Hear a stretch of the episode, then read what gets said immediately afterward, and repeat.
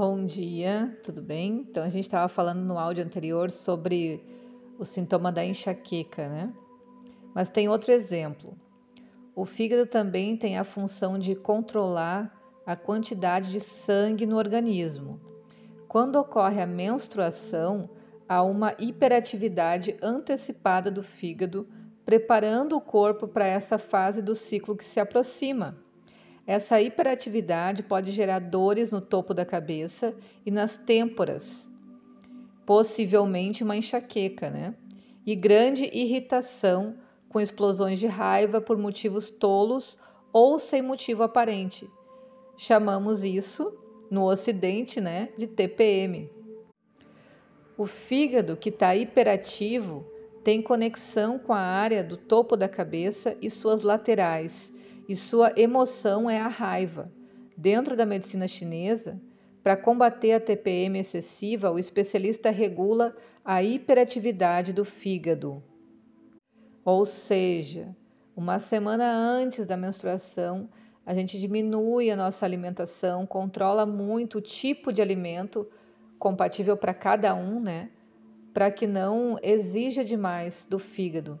Então, uma alimentação bem mais leve é recomendada nesse período. Obviamente, sem nada de gordura.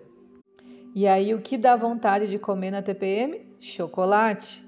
E provavelmente isso é um ciclo que não termina nunca mais. Você come gordura, ganha enxaqueca, fica irritada e tudo se perpetua. Então, o autocontrole ou saber uh, trocar então esse doce do chocolate, né, por de repente uma uva passa, um chocolate 70% e só um pedacinho, só tudo isso pode ser cuidado, pode ser regulado. Ok, mas uma confusão geralmente acontece quando a gente vai falar das estações do ano, que para nós são apenas quatro no Ocidente. Mesmo assim, os chineses as classificam dentro dos cinco movimentos, na obra da medicina chinesa denominada Clássico de Medicina Interna do Imperador Amarelo, que a gente viu dos livros anteriores, né?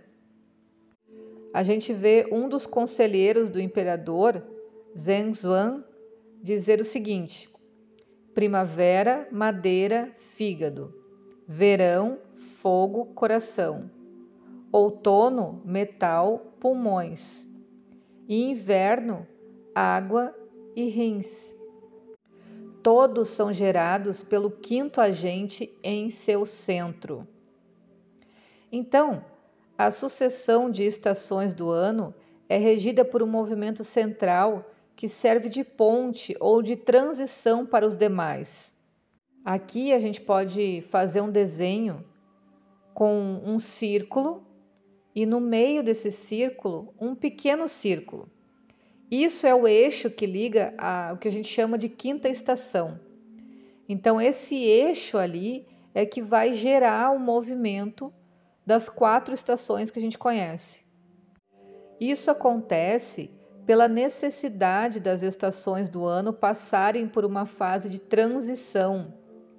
O calor do verão não esfria de repente para se tornar o outono, mas é uma passagem gradual que é administrada pela quinta estação, que pertence ao elemento terra, centralizador e equilibrador. Para nós, uma estação do ano tem cerca de 90 dias completos, enquanto para os chineses ela se compõe de 72 dias mais 18 dias da quinta estação. Isso é muito utilizado na alimentação como a gente pode ver mais para frente dos nossos estudos também, né? Mas para fim prático uh, desse nesse sentido, né, a gente considera como quinta estação os 18 dias no final do verão, pois é a fase mais ativa do movimento Terra no ano. Então, nesse círculo menor que fica dentro do círculo grande, a gente pode associar o elemento Terra. E aí muita analogia brota dessa imagem, né? Agora mudando de assunto, como a gente vai entender sobre céu, o homem e a terra? Hoje nos parece inegável que o ser humano depende e interage com o universo, né? Os estudos ecológicos nos mostraram que a natureza pode influenciar e ser influenciada pelas nossas atitudes. Apesar da aparente novidade, tal fato já é de domínio público há milhares de anos para os orientais. Mas até onde vai essa interação? Os antigos povos do Oriente sempre buscaram as respostas às suas dúvidas no universo ao seu redor, estudando a influência de determinados alinhamentos planetários nas atitudes dos seres humanos e codificando essas características ao longo de milênios. Criaram a ciência da astrologia, então. Na interação entre a natureza e o homem veio o Feng Shui, a arte do paisagismo chinês. Os jardins japoneses são outro exemplo de interação entre os seres humanos e o seu meio. Mas por trás de tudo isso existe mais. Para os antigos chineses, o universo era dividido basicamente em céu e terra, que representavam a bipolaridade yin e yang de todas as coisas. O céu seria o yang, princípio ativo, e a terra, o elemento yin, princípio receptivo todas as coisas do universo teriam uma grande interação entre esses dois princípios, sendo que cada que nada poderia ser exclusivamente yang nem somente yin. E céu nessa concepção não se trata necessariamente do espaço sideral, mas do todo abstrato que existe no universo, aquilo que existe em todo lugar e penetra em todas as coisas.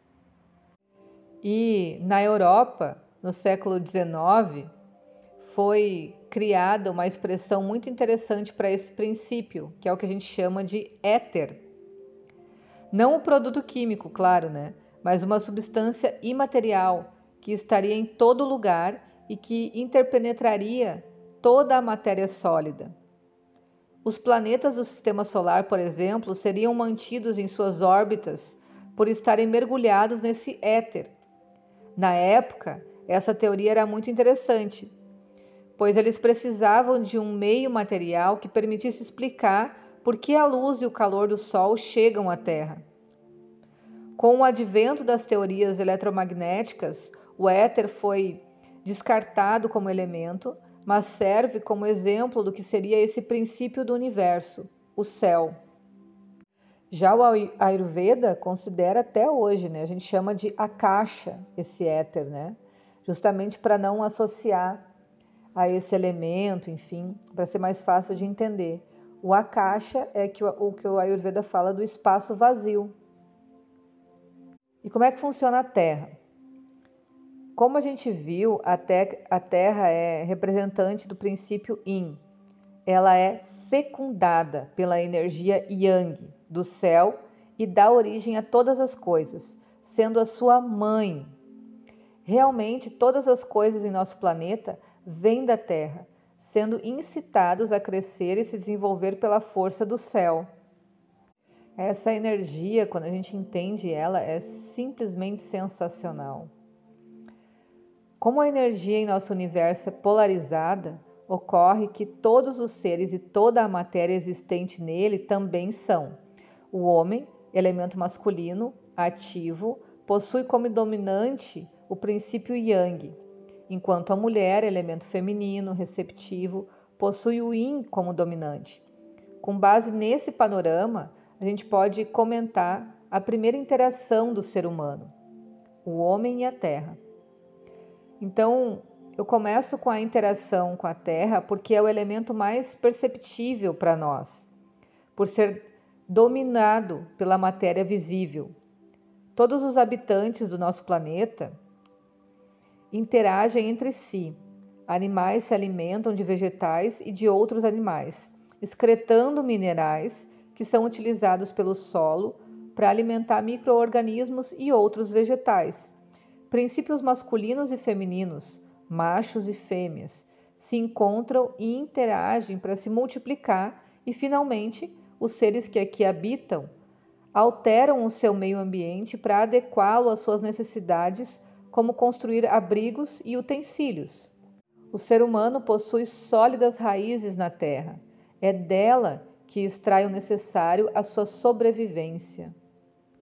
Quando a gente conecta com o espírito, quando a gente entende o processo da nossa espiritualidade, da nossa dimensão espiritual, a gente vê que não é, não pertence à terra e entre aspas não pertence ao céu, né?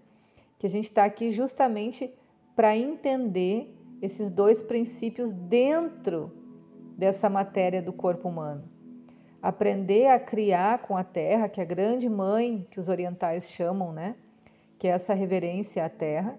E existe o grande pai, que é o céu, que é ele que provoca a terra, ele que dá esse, essa possibilidade, esse sol radiante, esse calor, para que as coisas na terra frutifiquem. E dentro da gente a gente faz essa mesma analogia.